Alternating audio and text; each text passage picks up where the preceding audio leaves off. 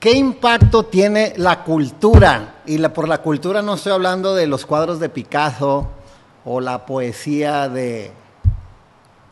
¿Quién te gusta? Pablo Neruda. No, estoy hablando de la cultura como la herencia cultural que a ti y a mí nos recibió cuando nacimos. ¿Qué impacto tiene esa herencia cultural en nuestro día a día? ¿Qué tanto tiene que ver la cultura desde la cual eh, nosotros empezamos a entender la vida? Yo te voy a platicar mi abuela. Mi abuela, ¿qué implicación tuvo en mi formación de quién soy? Mi abuela, una abuela de 18 nietos, tenía ollas de 18 nietos, sartenes de 18 nietos, cocina de 18 nietos. Y entonces yo estaba ahí como a los 6 años y llegué con ella y me decía, mira, mijito, vamos a hacer un mole, porque a tu tío Pepe le fascina el mole. Y ahorita que él llegue, a él le voy a dar la piernita y el muslito, porque esa es la pieza que a él le fascina y tú vas a ver sus ojos cuando esa pieza llegue al plato.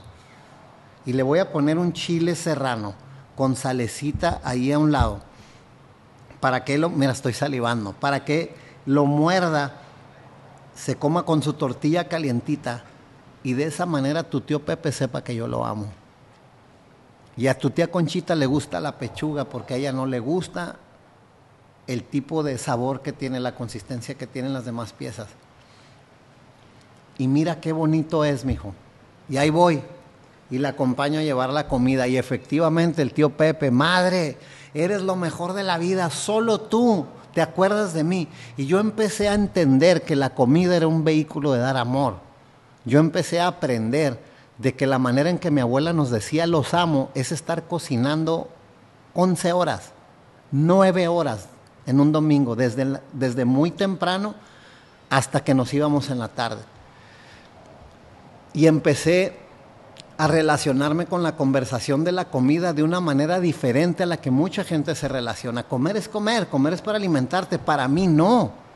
Comer es convivencia, comer es regalarme, es convivir, es dar amor, es la manera que tengo de celebrar cuando me va bien y cuando me va de la chingada también, pues vamos a cenar. Entonces el componente de la alimentación como una manera de relacionarme con los demás. Entonces, yo no comía para alimentarme. Yo comía para disfrutar. Yo comía para premiarme. Yo comía para poderle dar a otros. Yo comía para poderle decir a la gente, es más, lo sigo haciendo en cierto modo. En mi trabajo nos salen bien las cosas y vénganse a mi casa, una carne asada. Y es mi manera de decirles te amo. Y no quiero que nadie meta la mano. Yo voy a cocinar, yo les voy a poner todo y se los voy a... Y ahí sigue presente mi abuela, aun cuando ya murió. Pero ahora, ¿cuáles son las implicaciones de los tacos de carnitas?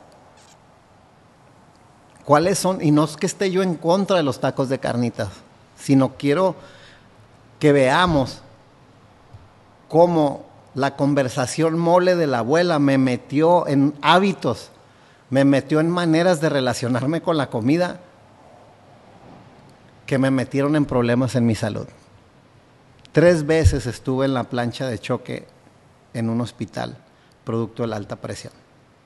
Y probablemente es la salecita del chile. Probablemente es el condimento del pollo. Probablemente es el pellejo en exceso del pollo. Probablemente es la Coca-Cola a un lado. Probablemente todo eso en conjunto tiene una implicación directa en mi salud. Pero ¿qué hacemos cuando queremos parar de comer de esa manera?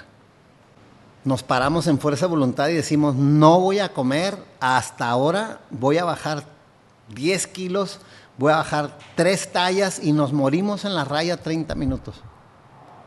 Perdón, 30 días. Para poder crear ese resultado. Y lo logramos y ¿qué pasa al día siguiente? Nos ponemos al día con los pinches 30 días que nos estuvimos comiendo de esa manera.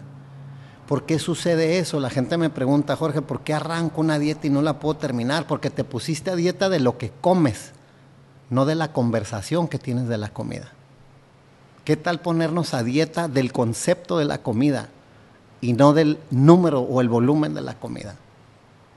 ¿Qué tal que es alterando la conversación que nos hace compulsivos con la comida por conversaciones que nos permitan conectarnos con otros propósitos. Te lo voy a poner de esta manera. La tercera vez que yo caí en un hospital producto de la alta presión, la, la enfermera me dijo, oiga, yo no sé a qué se dedique usted, pero ya pare. ¿Tiene hijas? Sí, sí tengo tres hijas. Si no ha parado por usted, pare por ellas. Se fue y en la madrugada yo dije, a ver, si yo sigo alimentándome como me estoy alimentando, mi hija Daniela tiene cuatro años en este momento. Mi hija Isabela tiene siete años. ¿Quién las va a llevar el día de su boda? ¿Quién va a estar ahí? ¿Va a ser su hermano Jorge Armando el que va a ir a ocupar mi lugar porque no paro de tragar? ¿Qué estoy decidiendo cada que abro la boca para llevarme un alimento? ¿Qué está implicado con mi salud? Y a partir de ese momento, no pasta, no azúcar, no tortillas. Y te está hablando un taquero cinta negra. Y no estoy acá como para presumir algo que hago, sino qué conversaciones de valor puedes inventarte que son más grandes que tus adicciones. ¿Qué conversación de valor puedes inventarte que tenga un peso tan grande para ti en tu vida que pares hoy, de la nada? Entonces quizás la dieta no es del mole, quizás la dieta no es del taco de, de carnitas, sino de la conversación y de la creencia que nos hace caer y practicar esas cosas. Yo sé que decir esto en México no es lo más popular, pero sí creo que también no es popular ver cómo la gente está muriendo, que no es popular ver cómo podemos ver comprometida la salud de nuestros padres porque no saben parar. El sistema de salud tampoco sabe parar. Entonces, ¿qué tal que conectamos con nuestro futuro los hábitos que tenemos hoy? Yo cierro mis ojos y me veo entregando a mi hija ahí en la iglesia. Me veo recibiendo a mis nietos. Cada que abro la boca estoy decidiendo si voy a estar o no voy a estar el día del parto de mi primer nieto. Sé que puede sonar muy radical, pero se me hace más radical ver que a pesar de que en la cajetilla de cigarros nos ponen una rata, nos ponen un pulmón hecho pedazos y nos dicen que nos vamos a morir, de todos seguimos fumando. Porque probablemente estamos queriendo modificar el contenido que es el cigarro y no la conversación que nos hace adictos al cigarro. ¿Qué más hay en el entendimiento cultural que heredamos? Híjole, ¿qué más hay? Que yo no puedo ser lo que no he sido o sea, ¿cómo yo voy a poder hablar en público si a mí me aterra el micrófono? Ese entendimiento que nos heredaron es como que yo tengo una personalidad física fija y solo de esa personalidad fija yo puedo moverme para ser mejor, para ser más, para ser diferente, pero siempre atado y ligado con una identidad inseparable de mí. Algo así como una sentencia de que ya no puedo moverme de esa realidad. Así nacimos nos premian, nos reconocen cuando defendemos quién soy. Como porque así nacimos. Ajá. Y porque así crecí. Porque es que yo crecí de esta manera y por lo tanto hay cosas que jamás voy a poder hacer. Sí, o sea, como que yo solo puedo ser aquello que me han enseñado a hacer. Y yo no puedo ser lo que no está en mí, no está en quien yo soy. ¿Qué es esa mierda de quien yo soy? pues es una manera de entenderme y una manera de verme como que soy fijo. ¿Qué tal que no? Hoy la física cuántica está retando todas las verdades fijas que había en el ser humano. ¿Usted cómo va a ver una película que físicamente no está? O sea, ¿cómo vamos a ver una película? O sea, vamos a ir a Blockbuster a rentar la película. No, hoy se puede rentar en tu casa. La película no está, pero sí está. Al mismo tiempo puedes abrir 100 películas si te da la gana. Al mismo tiempo estar parando, pausando una y otra. Eso era imposible hace 25 años. El mundo fijo se está acabando. Cuando digo el mundo fijo es la el entendimiento de que las cosas son de cierta manera y que de esa manera no hay otra en las que la podamos concebir. ¿Qué trascendencia tiene esto en la vida? Que probablemente tú crees que tu novio es de cierta manera, que tu papá es de cierta manera, y tú te relacionas desde esa posibilidad. Ellos ya son así y te queda resignarte o mejorarlos. Hoy la tecnología cuántica está abriendo una nueva posibilidad. ¿Qué tal que no estás condenado a ser quien te has inventado que eres hasta el día de hoy?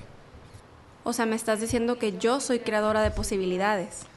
Lo que estoy diciendo es que usted es la autora total y absoluta de quién es y de quién no es.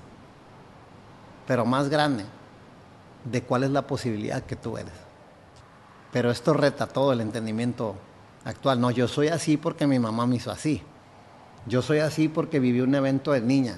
Yo soy así porque me tocó vivir en esta colonia. Yo soy así porque vivo en México. Yo tengo este problema porque el gobierno. Siempre hay un por qué estoy como estoy y soy como soy. Y ahí estamos como entrando a una resignación, de algún modo. Estamos rendidos. Hay una rendición consciente o inconsciente a pensar en grande, a tener una vida maravillosa a poder accesar a algo increíble para mi vida. ¿Por qué? Porque no está en quien yo soy. Entonces el ser humano se está rindiendo a tener una vida extraordinaria porque cree que no puede ser más que de la manera que es. ¿Qué tal que hay una tecnología que interrumpe quien has venido siendo para inventar de la nada un nuevo ser? Pero esto está brutal. Si permites que te llegue esta conversación, está brutal. Martín Heidegger dice, el ser humano no es la suma y el resumen de todos sus pasados. El ser humano es quien se invente ser. Tiene el poder a través del lenguaje de crear una realidad nueva. Por eso, a diferencia de los otros seres, es el único que tiene el poder de crear. Observa, ve la creación y dime cuál simio ha evolucionado en los últimos 30 mil años. Siguen siendo simios. Los perros, las aves, las plantas, siguen siendo las mismas, pero el ser humano es el único que tiene el poder de crear. Es el único que por diseño tiene el poder de inventar una realidad. ¿Qué hacemos con ese poder? Es más, no qué hacemos con ese poder, qué hacemos inconscientes de ese poder que tenemos. ¿Cuánta vida se nos va sin saber que la calidad de vida que tenemos probablemente yo la puedo crear? Esto es, esto es tan brutal como que suelto la vida de pasajero, dejo de ir en la pecera, dejo de ir en el camión como un pasajero que va al destino que el chofer diga haga tomar el volante y decir es a la izquierda y ahora es a la derecha. Tomar las riendas de nuestra vida.